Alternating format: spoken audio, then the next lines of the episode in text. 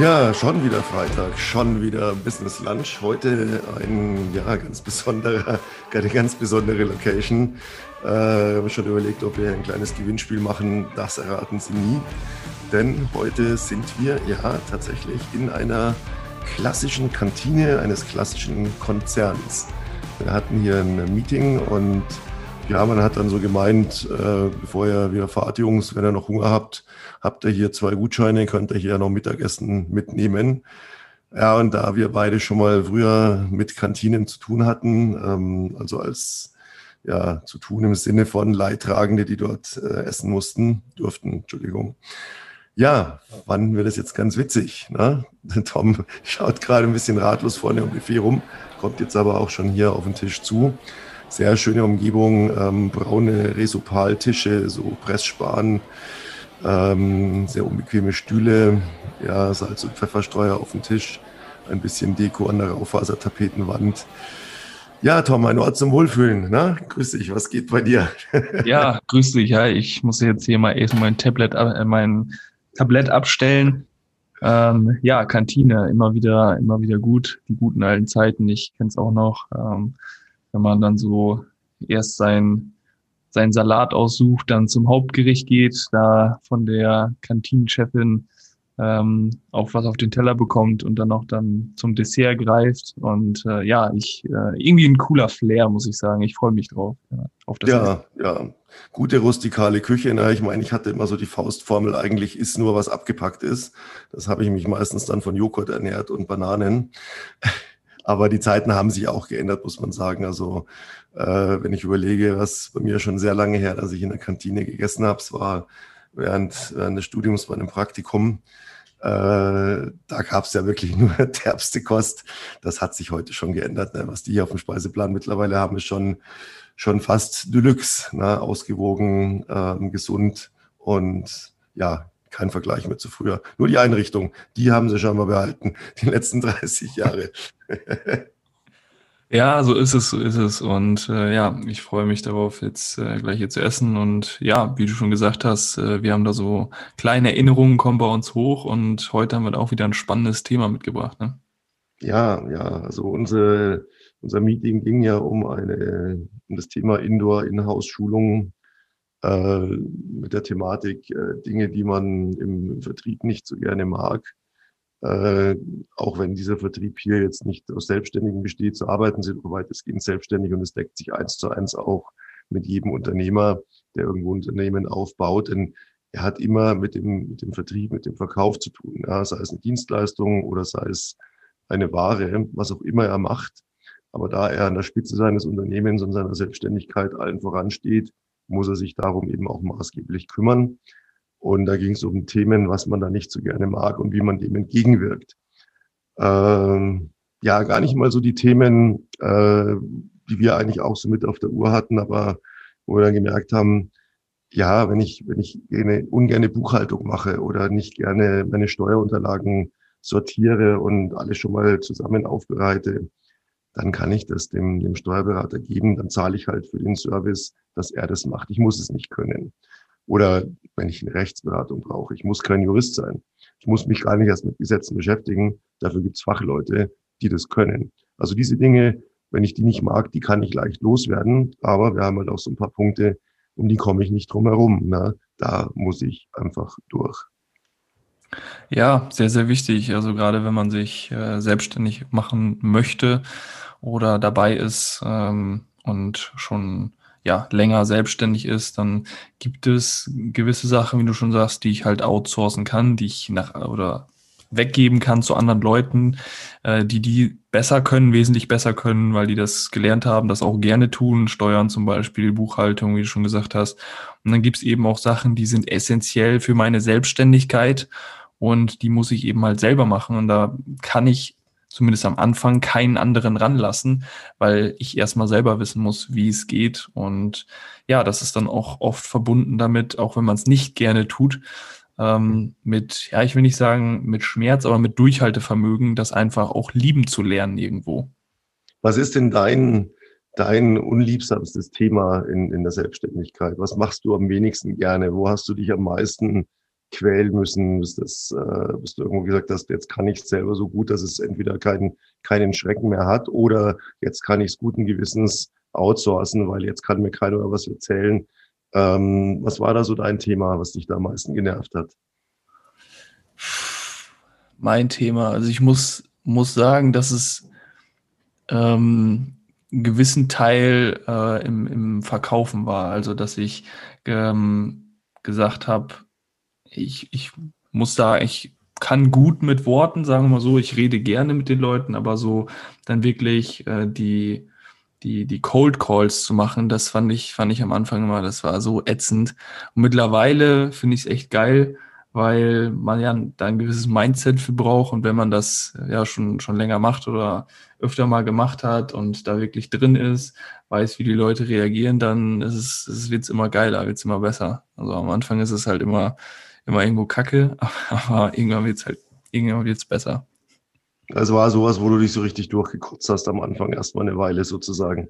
Ja, richtig, weil am Anfang, wenn man jetzt, sage ich mal, das Telefon in, in die Hand nimmt, ich meine, du kennst es ja auch, ähm, dann kriegst du am Anfang immer direkt aufs, aufs Maul, um es mal ähm, auf gut Deutsch zu sagen, weil du noch nicht die, diese Schlagfertigkeit hast, noch nicht die Argumente hast, ähm, noch nicht weißt, wie du reagieren sollst, das auch noch teilweise persönlich nimmst bei ähm, Kalt, äh, Cold Calls, also bei Kaltakquise wenn man da so anruft und äh, noch nicht weißt, mit was für einer Attitude, mit was für einer Haltung du da halt reingehen sollst. Und das war am Anfang so, es war jetzt nicht schwer oder so, dass ich gesagt habe, boah, ich habe wirklich, äh, musste mich richtig überwinden da. Aber es war halt einfach, es war nicht so, es war nicht so geil wie jetzt, sagen wir mal so.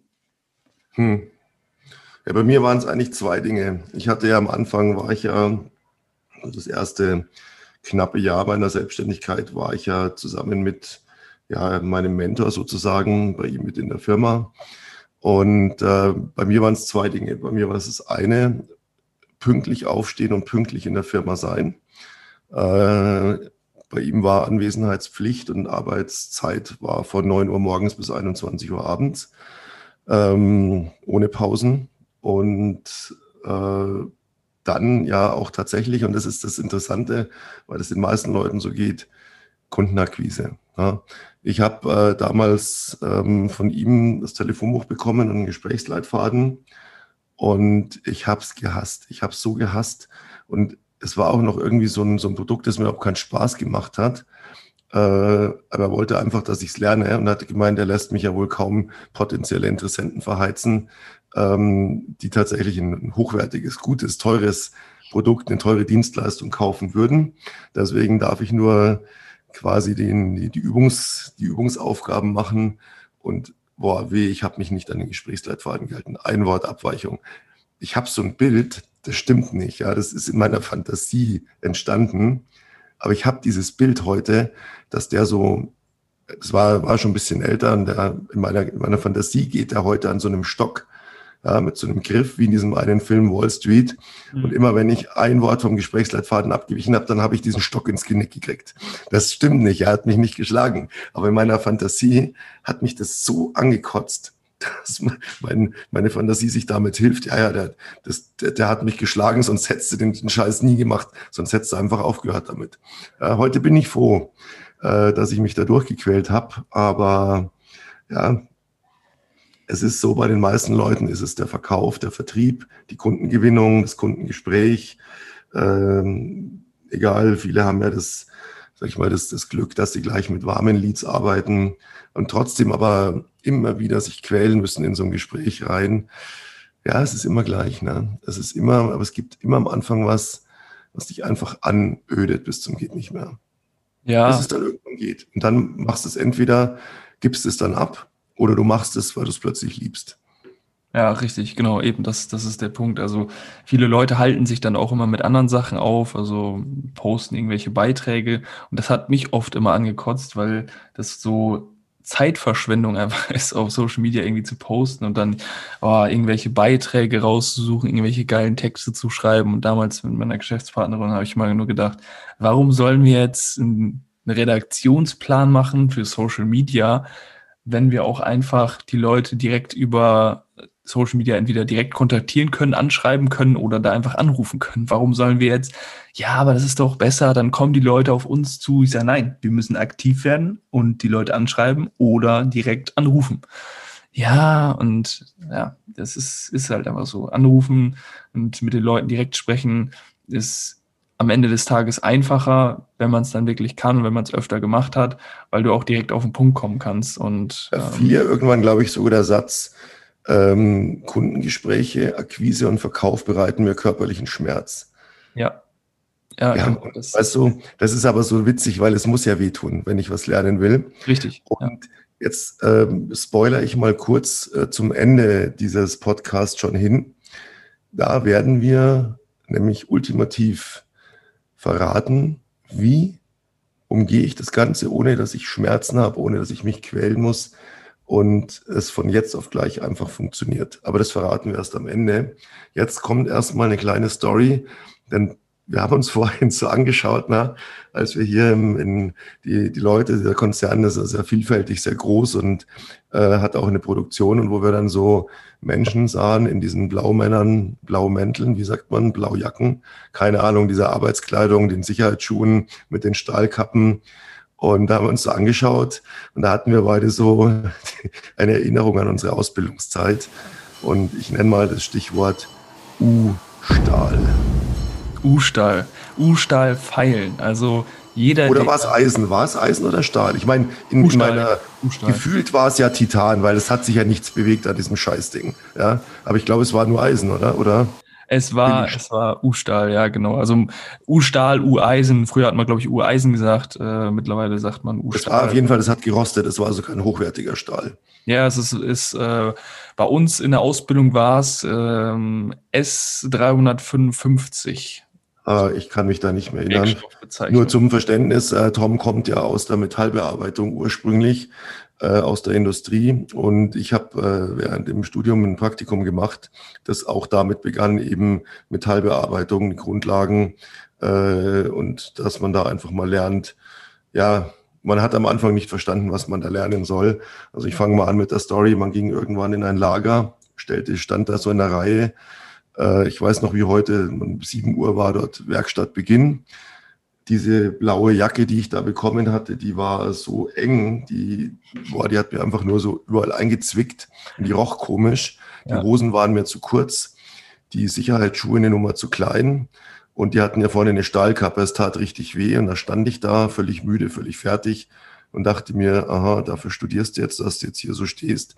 Und dann bekam man dieses Eisenstück in die Hand, also ich würde sagen 15 Zentimeter lang, U-förmig. Ähm, ja, und wusste nicht, was, was das jetzt soll. Ne? Ja, genau, also weil ich komplementiere mal ein bisschen die Geschichte weiter. Bei mir war es ein Ticken anders, weil ich ja aus der Industrie komme. Das heißt, ich habe eine Ausbildung gemacht zum Zerspannungsmechaniker. Ich war tagtäglich in der Werkstatt und habe mein Jahr in der Schule begonnen, habe quasi ein Jahr Schule gemacht, dort den Praxisunterricht gehabt und dann wurde ein Jahr Berufsfachschule sozusagen angerechnet auf meine Ausbildung, bin dann im zweiten Lehrjahr wieder angefangen und ja, wie du schon sagst, man ist dann runtergegangen ins Lager, hatte so ein so ein ja drei vier Meter langes U-Stahl und ja, das wurde dann zurechtgesägt mit einer elektronischen Säge bei uns. Ja, dann hat jeder so ein Stück in die Hand bekommen, äh, so hieß es erstmal, okay, nehmt euch jetzt mal eine Pfeile, entgratet das mal. Und dann hast du gedacht, okay, ne, vielleicht ein paar Löcher da reinbohren. Ja, und dann wurde uns dann gesagt, die Pfeile könnt ihr gleich in der Hand behalten nach dem Entgraten. Wir möchten jetzt, dass ihr das U-Stahl mal runterfeilt auf Maß X. Und da mussten dann von jeder Seite mal so zwei Millimeter runter. Und das dann natürlich schön plan, eben äh, erdig mit einem Winkel wurde das dann kontrolliert und ja, damit ging es dann sozusagen los. Ne? Wer das noch nie gemacht hat, die zwei Millimeter, die fühlten sich an ungefähr wie 20 Zentimeter. Ja, ähm, da kommt vielleicht auch immer so dieser Running Gag, dass Männer nicht wissen, wie lang 20 Zentimeter wirklich sind. Äh, wer mal zwei Millimeter von einem U-Stahleisen verrostet, wohlgemerkt verrostet. Also Sägen habe ich nicht mitgekriegt. Es war nur völlig schief gesägt und das wahrscheinlich mit ja. Absicht. Ja. Und jetzt feil mal hier, wie du sagst, auf Maß. Und es muss aber dann hier überall gerade sein. Äh, da stand man ja tagelang und hat da nur gefeilt und hat gedacht, boah, bin ich froh, wenn das Ding endlich auf dem Mars ist und ich endlich mal was anderes machen kann, weil das macht überhaupt keinen Spaß. Das war einfach nur anstrengend, stupide, öde. Der Tag hatte nicht mehr acht Stunden, der hatte irgendwie gefühlt 80. Ja, also man, das hat überhaupt kein Ende genommen. Man konnte gar nicht so oft aufs Klo gehen, eine rauchen, ähm, um den Tag irgendwie rumzukriegen. Also es war grässlich. Und ich dachte, gut, okay, langsam komme ich auf Richtung des Marses und dann sagt man hier, Herr Ausbilder, Chef, gucken Sie mal. Und dann ist man mit dem Mist fertig. Endlich, dachte ich, endlich. Ja, es war falsch gedacht. Ne? Ja, das äh, ging dann äh, ging dann weiter. Also ne, erst die groben Pfeilen und dann später dann äh, mit die mit den feineren Pfeilen. Wir haben dann sogar Kreide da drauf getan, dann wirklich. Also wir sind wohlgemerkt immer noch nur erst bei den Außenkanten. Wir reden noch nicht über die gesamte Innenfläche, über die großen Außenflächen, genau. über die große Längs. Wir reden momentan nur wirklich über das sozusagen das U, da wo es eben abgesägt wurde auf beiden Seiten. Wir sind nach der ersten Woche noch bei nichts anderem, sind aber schon Blasen an den Händen, die dann teilweise das Bluten schon anfingen, völlig entnervt, Rückenschmerzen und einfach nur angepisst bis zum geht nicht mehr. Ja, also du warst schon wirklich in der monotonen Bewegung, Schraubstock auf, U-Stahl drehen, wieder rein, gucken, liegt's plan, weiterfeilen. Wenn du nicht aufgepasst hast und mit den anderen dich mal unterhalten hast, gefeilt hast, gefeilt hast, dann hast du wieder so 0,5 Millimeter auf der einen Seite mehr abgenommen. Du konntest dann wieder von vorne anfangen, alles wieder glatt ziehen, wieder zum Ausbilder hin, der dann wieder den Haarwinkel genommen hat, wieder gegens Licht geguckt hat, ah, da sehe ich noch Licht durch und dann wieder ja, daran. Unsere Zuhörer, die das nicht kennen, Haarwinkel, das ist im Prinzip, muss man sich vorstellen, wie eine überdimensionale Rasierklinge, die nicht scharf ist, ja. aber so ähnlich aussieht, nur in groß ähm, und die auf ein Tausendstel Millimeter gearbeitet ist, industriell. Und die, wenn man auf eine Fläche hält, auf eine Metallfläche hält, gegens Licht und das ist praktisch die Referenz, ist dieses, dieser, dieser Haarwinkel. Und wenn eben das Stück nicht sauber gefeilt ist, wenn da irgendwo eine, eine Welle drin ist, dann scheint das Licht durch. Dann hat das einem wortlos in die Hand gedrückt und hat auf den Schraubstock gezeigt und dann ist man wieder abgezogen. Man hat ja am Anfang, ist immer sehr oft zum Chef gegangen, wenn man gehofft hat, es passt jetzt schon so, der lässt schon so durchgehen. Aber nein, der ließ es nicht durchgehen. Der ließ es nicht durchgehen. Wenn irgendwo noch ein Lichtschimmer war, hat das dir in die Hand gedrückt, hat gegrinst und hat gesagt, hier, Schraubstock, mach weiter. Ja, richtig. Und das wurde dann auch von, von allen Seiten kontrolliert. Du konntest gegens Licht gucken, Haarwinkel drüber ziehen. Von der einen Seite richtig perfekt, kein Licht zu sehen, drehst um 90 Grad, wieder Luft, wieder ja. nochmal. Ja, dann, musst dann, wieder dann kam aber endlich der Tag, da hieß es, okay, jetzt sind wir mit diesen Stirnseiten fertig. Wenn es nicht 100 Prozent ist, gibt es halt Punkteabzug und man hat gedacht, Gott sei Dank, es ist geschafft. Ja, hieß es dann, dann wollen wir uns jetzt mal den großen Flächen widmen. Die sind ja auch noch nicht gerade und sie sind ja auch noch rostig und die müssen auch jetzt hier einen Feinschliff bekommen. Viel Spaß und dann ging der ganze Mist von vorne los. Und man hat eigentlich nur gedacht, ich habe so nach oben geschaut und mir gedacht, gibt es hier irgendwo Rohrsysteme, an denen ich mich jetzt aufhängen kann? Oder ramme ich mir jetzt hier so eine Pfeile auf den, den Fuß und lass mich krank schreiben? Man konnte nicht mehr. Man war eigentlich nur noch ausgelaugt. Und man hat ja nur noch nachts vor diesem Scheißding geträumt. Man hat ja nichts anderes mehr gedacht. Ich habe dann mich dabei ertappt, wenn ich irgendwo irgendwas angeschaut habe, äh, irgendeinen Industriegegenstand, den ich, ein Feuerzeug oder was auch immer, ähm, irgendwas immer erstmal geschaut, ist es auch sauber gearbeitet. Ja, ja, wirklich, das, das kenne ich auch. Also, dass man da wirklich Tag und Nacht an nichts anderes gedacht hat, immer so den Haarwinkel vor Augen hat, immer geguckt hat, okay. Das wir wollen, wir gehen deswegen übrigens so ins Detail, weil wir wollen, dass unsere Zuhörer langsam spüren, wie wir uns gefühlt haben, wie schlimm das war, wie aussichtslos, wie verzweifelt, wie ausgelaugt, wie von, von körperlichem und seelischem Pein wir befallen waren. Deswegen gehen wir so ins Detail. Es wird noch schlimmer. Ähm, nur am Ende kommt ja dann die Auflösung, wie man das alles umgeht und eben ja sich diesen ganzen Mist ersparen kann. Aber wie gesagt, erstmal wurde es noch schlimmer. Die Längsseiten, die großen Flächen die gerade hinzukriegen mit einem Feinschliff. So den Kreuzschliff musste man auf der einen Seite, glaube ich, machen, wenn ich mich richtig erinnere. Ähm, die wurden ja überhaupt erst gar nicht gerade. Also da war er bei mir nur noch, ich weiß noch, einmal hat er zu mir gesagt, ach, äh, leben Sie am Meer oder haben Sie da gerade Urlaub gemacht? Nicht sowieso. Ja, Sie scheinen das Meer zu lieben. So, ich, ja, ja, ich liebe das Meer. Dachte, Mensch, der ist ja doch ganz nett, ne? Ja, endlich mal ein bisschen unterhalten mit dem. Und dann schaut er mich so an und sagt, ja, das sieht man, weil hier die Fläche, die ist ja komplett wellig, die sieht aus wie ein Meer. Hier, weiterfallen. Ich dachte mir, Arschloch. Ja, also da muss dann erstmal die, die Zunderschicht runter, die ist noch ein bisschen härter als, ja. äh, als der Stahl überhaupt und das äh, geht richtig auf die Arme und äh, dann weißt du auf jeden Fall, was du getan hast. Und wirklich acht Stunden nichts anderes. Also es ist nicht so, dass man da so mal zwei Stunden pro Tag dran gearbeitet, sondern von morgens bis abends hast du an diesem U-Stahl gefeilt. Jeden du bist Tag. ja auch so groß wie ich, ne? Wir sind ja beide über 1,90. Das ja. heißt, diese Schraubstöcke sind ja für normal Durchschnittsgröße gebaut. Das heißt, man ist schon sehr gebückt, wie man da den ganzen Tag steht. Ähm, ich weiß nicht, oder hattet ihr höhenverstellbare? Wir nicht. Also bei uns waren die fest montiert und waren einfach so. Ja, die waren höhenverstellbar, die äh, haben wir hochgestellt, die sind aber wieder runtergefallen, weil die unten die Klemmen, die waren kaputt. Das heißt, ah, super. Also ersten Tag. Ich sag dir eins, es war Absicht, dass die kaputt war. Das war ja, Absicht. Ja, klar. Hundertprozentig. Das war noch, um einen zusätzlich zu brechen. Ja. Also die konntest du so um ähm, 360 Grad drehen und dann sind die wieder runtergefallen. Und manche waren sogar so locker, dass sie bei jedem Pfeilen immer so mitgegangen sind. Die wurden dann irgendwann ähm, am dritten Tag oder so wurden die dann komplett festgeschweißt, einmal so festgebraten und äh, dann, dann durftest du dann weitermachen. Und ein Azubi äh, von uns, ich muss dazu sagen, ich habe es einmal in der Schule gemacht und dann bin ich in die Ausbildung gekommen, in den Betrieb gekommen. Ich dachte mir, geil, ne, kannst jetzt direkt anfangen. Und dann hieß es dann am ersten Tag, wo ich dann im Betrieb war, so, ja, U-Stahl und alle so, die bei mir auch in der Klasse waren, in der Berufsfachschule, ja, wir haben das schon letztes Jahr gemacht. Ja, egal, ihr müsst das hier nochmal machen, euer Können unter Beweis stellen. Und dann alle erst, ähm, erst aus, äh, Auszubildenden, die noch im ersten Lehr sind, der so, hä, wie, ja, U-Stahl, machen wir halt eine Woche. Ne? Und wir im zweiten Lehr schon, ja, ja, genau, auf jeden Fall. Machen wir eine Woche lang, hm, ist klar. Dann waren wir auch wieder so vier Wochen beschäftigt. Also ich habe es zweimal mitgemacht und wie oh gesagt, ein, ein Azubi, der hatte echt Glück, der hatte am dritten Tag äh, Blinddarm und kam dann erst nach sechs Wochen wieder, wo wir, wo wir damit fertig waren. ja, das hat er doch absichtlich gemacht, das weiß ja, ich. Ja, ja, 100 pro, 100 pro. Hey, das, man hat ja wirklich Tag und Nacht überlegt, wie man aus dieser Scheiße rauskommt. Und ja, es war dann auch nicht genug. Man musste ja dann irgendwie ging es doch dann auch noch diese, diese oberen Kanten, die mussten auch noch in einem bestimmten Winkel dann angefeilt werden, angeschrägt werden.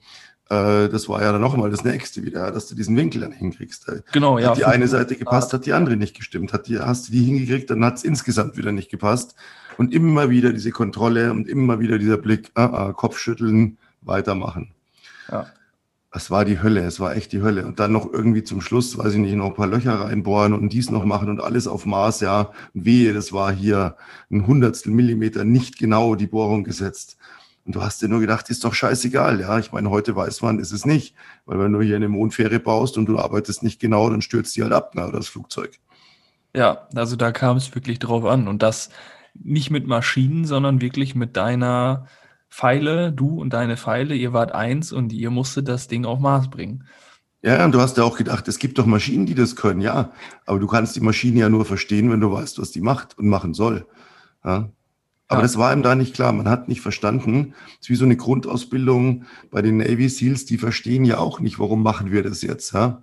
Und gibt so eine schöne Übung bei den Navy SEALs, da legen die sich so ins Wasser, ins, also so fünf Meter vom Ufer entfernt beschränken sich so, haken sich so mit den Armen ein, liegen so mit dem Kopf Richtung Meer, mit den Füßen Richtung Strand oder umgedreht, weiß ich jetzt nicht. Und dann kommt eine Welle und dann kommt die nächste Welle und die liegen da zehn Stunden in einem eiskalten Wasser und immer wenn die Welle kommt, müssen die Luft anhalten.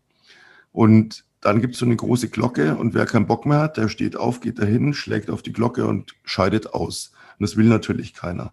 Und denen ist auch nicht klar, was, was, was soll das, ja. Es wird aber immer erst später klar, wenn man es dann abruft. Und es ist viel weniger hart, was einem dann später passiert im Berufsleben. Äh, aber man kann das super harte abrufen und das macht dann, dann überhaupt nichts mehr aus, weil es kann praktisch nicht schlimmer kommen. Ja, und das ist letztlich ja der Sinn und der Zweck dieser Übungen. Aber das ist dann in dem Moment ist einem nicht klar. In dem Moment denkt man einfach nur, fuck. Kann ich nicht an diese große Maschine und die programmieren und dann fräst die das und ist so viel besser. Nein, fall weiter, Arschloch. Ja, ja, das ist so. Also es ist wirklich eine gute Lektion, äh, wie du schon sagst. Da ähm, muss man halt durch die, durch die härtesten Prüfungen gehen, durch die härtesten äh, Sachen da machen und es wird nie wieder so schlimm, aber du hast es mal erlebt und du weißt, dass du es auch durchstehen kannst und auch geschafft hast. Und dadurch kommt man eben in diesen, ja, in diesem Modus, dass man weiß, hey, ich kann es schaffen, ja, es kann nicht mehr schlimmer kommen, ich habe das schon mal gemacht, ich habe es äh, geschafft und ich kann es wieder tun. Und dann dieses Gefühl, wenn du dann plötzlich die Neuen siehst, die sich ihr Stück abholen. Und die sind noch voller Euphorie und Freude und boah, jetzt geht's ans Werkzeug, geil. Und du denkst dir, du, hast so ein Lächeln im Gesicht, so ein wissendes, in dir ruhendes Lächeln und denkst dir, ja Leute, auf euch wartet die Hölle. Aber wenn ihr durch seid, dann ist richtig geil, wenn ihr es durchsteht. Ja, und ähm, sie tun ja auf der einen Seite so ein bisschen leid, weil du denkst, boah, ihr wisst noch nicht, was auf euch zukommt. Aber auf der anderen Seite denkst du dir, hey, wenn ihr es durchsteht, dann ist richtig geil. Ja, das ist so ein schönes Gefühl letztlich dann. Ja, die, die wissen noch gar nicht äh, oder du weißt in dem Moment nicht, was da auf dich zukommt und du hast auch äh, das Grinsen der anderen gesehen und dachtest dir, hä, ne, was, was, was meinen die? Aber wenn du das durchgestanden hast, dann bist du auf einem, auf einem ganz anderen Level. Und ich, weiß noch, wo ich dann an der CNC-Fräse stand, Sachen gefräst habe für den Betrieb in der Ausbildungswerkstatt und dann auch die kleinen äh, die kleinen Azubis auf mich zukamen und gesagt haben, ja, kannst du nicht eben das U-Stahl in deine Fräse einspannen, kannst da eben nicht ein Programm schreiben, eben mal glatt ziehen, dann mache ich noch zwei Pfeilenhübe da drüber und dann ist das fertig. Ich sage, nein, da musst du alleine durch. Ich sage, mir hat damals auch keiner geholfen. Ja, ähm, aber es hat einem deswegen keiner geholfen, weil sie alle böse waren, sondern weil es nichts bringt. Ne? Genau, richtig, weil die Lektion einfach nicht erfüllt wird und du dann nicht verstehst das Größere dahinter. Ja. Soll ich jetzt schon verraten, wie man das Ganze umgehen kann oder haben wir noch irgendwie ein bisschen was zu bereden? Also wegen mir kannst du da reinstarten und dann können wir uns da wieder ergänzen. Ich glaube, äh, wir haben da noch ein bisschen was zu erzählen, oder? Wenn du jetzt das Ganze auflöst. Ja, weiß nicht. Also das große Geheimnis sozusagen, wie ich dem Schmerz, dem, dem Blut, dem Schweiß und den Tränen entgehe, wie ich das alles einfach umschiffe, und abkürze, weil es ja wirklich keinen Spaß macht, diese knallharte Ausbildung. So, und jetzt äh, würde ich unsere Hörer bitten, Bleistift und Papier bereitzulegen, eifrig mitzuschreiben, wie umgehe ich das Ganze? Und die Antwort ist gar nicht. Entweder gehe ich durch den richtigen tiefen Scheißdreck und warte da durch und danach bin ich ein guter oder ich mache alles mögliche andere, habe ganz viele Ausreden und höre auf, weil es keinen Spaß macht, weil es weh tut, weil es mal schmerzhaft ist. Dann werde ich aber auch nie irgendwas erreichen. So einfach ist das. Es gibt keine Umgehungsstraße. Die Umgehungsstraße bringt nichts. Ihr müsst da durch. Ihr habt immer einen Endgegner, egal was es ist. Kann sein, dass jemand sagt, Verkauf, ach, Akquise, ach geil, macht mir geil. Es wird immer irgendetwas geben, was euch, was euer Endgegner ist. Und den müsst ihr besiegen. Und danach steht ihr lachend da und stolz. Und irgendwann kommen nämlich Leute zu euch ins Unternehmen und denen, die müsst ihr auch ausbilden. Und das könnt ihr nicht, wenn ihr es nicht selbst durchgemacht habt. Dann könnt ihr es nicht. Ein Quereinsteiger kann keinen Verkauf ausbilden, keinen Vertrieb. Wenn er nicht von der Pike auf ich sage es jetzt mal ganz derb, Scheiße gefressen hat, dann wird er niemals irgendeinen erfolgreichen Verkäufer ausbilden. Er wird nie einen erfolgreichen Vertrieb führen, weil er es nicht gelernt hat. Und deswegen genießt den Schmerz, den Schweiß, die Tränen, die Hoffnungslosigkeit, dieses Gefühl, das wird nie funktionieren, ich kann es einfach nicht. Ich krieg diese Fläche nicht gerade. Ich krieg verdammt nochmal nicht die vorgeschriebene, vorgenommene Menge an Abschlüssen. Ich will endlich die geilen Produkte verkaufen und nicht den kleinen Scheiß hier. Macht überhaupt keinen Spaß. Ja, genießt es, genießt den Schmerz, genießt ihn. Und erinnert euch dann euer Leben lang daran, weil dann könnt ihr es weitergeben. Euch kann niemand mehr was erzählen. Und wenn alle Stricke reißen, seid ihr immer unabhängig, weil ihr von heute auf morgen sagen könnt, wenn mir alles wegbricht, ich alleine kann mich trotzdem durchbringen, ich kann mich versorgen, weil ich weiß, wie es geht. Und das ist das, was man daraus lernt. Und das ist egal, mit welchem, mit welchem Dreck man es lernt, ob das ein, ein verrosteter U-Stall ist oder ein, ein verhasster Gesprächsleitfaden oder ein uninteressantes, langweiliges Produkt oder was auch immer, spielt keine Rolle. Genießt es. Genießt es, denn wenn er es durchsteht, dann seid ihr gut und dann macht euch keiner was vor. Dann kriegt ihr den Orden an die Schulter und wenn dann die neuen Navy Seals zur Ausbildung kommen, habt ihr dieses Lächeln im Gesicht und sagt, ich weiß, ich schicke euch jetzt durch die Hölle. Es tut mir auch ein bisschen leid, dass ich euch jetzt durch die Hölle schicke, aber ich weiß, es gut für euch. Und so ist das, so funktioniert das. So funktioniert Unternehmertum und nicht anders. Gibt keinen Umweg. Geil. Richtig geil. Also ich dachte, ich könnte noch was zu sagen, aber du hast es echt mega geil auf den Punkt gebracht. Also oh, danke. Dem kann, ich, dem kann ich nichts mehr hinzuzufügen. Also wirklich mega, mega gut. Das ist halt einfach so. Man muss durchziehen und äh, es, es gibt Tage, Wochen, Monate, die hart sind, wo man keinen Bock mehr hat, wo man sich einfach denkt, fuck it, habe ich keinen, keinen Nerv mehr drauf, ich kann es nicht mehr sehen. Aber wenn du da durchgehst, wie du schon gesagt hast, durch den, durch den Dreck, dann danach kann dir niemand mehr was erzählen du bist durchgegangen und du kannst dann auch die, die geilen Produkte verkaufen, du kannst dich dann auch an die Fräse stellen, du kannst dann auch die coolen Sachen machen und Hilfsmittel dazu nehmen. Wir mussten auch erst äh, ohne, ohne Taschenrechner rechnen lernen, bevor wir dann äh, ab sechste Klasse oder siebte Klasse. Ja, das ist ein sehr gutes Beispiel. Das ist genau richtig, ist genau der Punkt. Ja. Wenn ich es nicht im Kopf gelernt habe, brauche ich den, die Elektronik auch nicht, weil ich sie dann nie verstehen werde. Richtig, ja. Weil dann vertippe ich mich, dann rechnen sie 10 mal 10 ist 10.000, ach ja, geil. Mache ich 10.000 Euro Umsatz? Nein, 10 mal 10 ist 100. Die Leute haben kein Gefühl für die Zahlen, wenn sie es nie selber ausgerechnet haben. Sie merken Fehler nicht. Genau. Ja, so wie dann der Vertrieb kommt und sagt, ja, das hat alles nicht funktioniert, weil. Und derjenige, der nicht verkaufen kann, sagt, oh ja, da muss ich mein Produkt ändern, alles neu machen, oh schade. Nee. Und wenn ich es kann, sage ich, hey, erzähl mir keinen Scheiß, Junge. Du hast es noch nicht drauf. Was machst du eigentlich den ganzen Tag? Wo ist deine Statistik? Was machst du? Wo ist dein Gesprächsleitfaden? Hältst du dich dran? Das heißt, ich suche dann gezielt die Fehler da, wo sie tatsächlich passieren und lass mir nicht einreden, dass ich was ändern muss. Ja, kann ja auch sein, wenn, wenn, wenn, wenn er mir darlegt, dass alles so weit läuft, kann ja natürlich auch sein, dass mein Produkt, dass ich was ändern muss. Aber ich kann es nur wissen, wenn ich eben selber erstmal alles kann. Das ist das Entscheidende. Und ich werde jetzt die Frau da vorne äh, an der Essensausgabe bitten, dass sie mir ihr härtestes, kalorienreichstes, geilstes Hardcore-Essen gibt, weil ich habe echt Hunger und möchte vorher noch mit einem Zitat enden, das ich immer wieder benutze, weil ich es einfach liebe, aus Alice im Wunderland. Du musst so schnell laufen, wie du nur kannst, um da zu bleiben, wo du jetzt bist. Wenn du woanders hin willst, musst du mindestens doppelt so schnell laufen. Ja, das bedeutet, du musst über dich hinauswachsen, du musst lernen, deine Grenzen zu verschieben. Die Leute denken, ich laufe, schneller kann ich nicht laufen. Ja, dann wirst du dich aber nicht weiter bewegen. Du musst deine Grenzen verschieben. Du musst über diese Grenzen rausgehen. Du musst hart sein zu dir. Du musst einfach darauf vertrauen, dass du viel mehr leisten kannst, als du denkst.